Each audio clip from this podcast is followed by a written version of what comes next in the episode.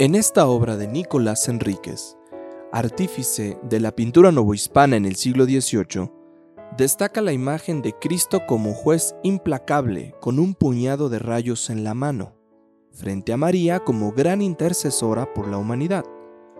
Los santos fundadores, Francisco de Asís, Domingo de Guzmán y Pedro Nolasco, acompañados de otros miembros de sus distintas órdenes, aplacan la ira de Jesús para beneficio de los hombres.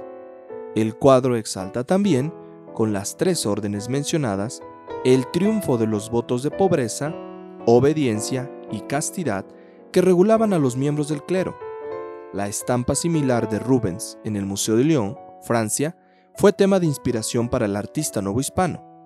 La ejecución del cuadro fue cercana a la epidemia de Matlazáhuatl, que diezmó a la población con la muerte de casi 40.000 personas. Quizá esta pintura fue encomendada como una forma de indulgencia y de ahí su gran envergadura. Estás viendo la obra de Nicolás Enríquez, activo en Nueva España entre 1730 y 1780.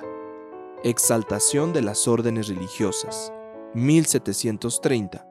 Óleo sobre lámina de cobre, Imbal, Museo Nacional de Arte.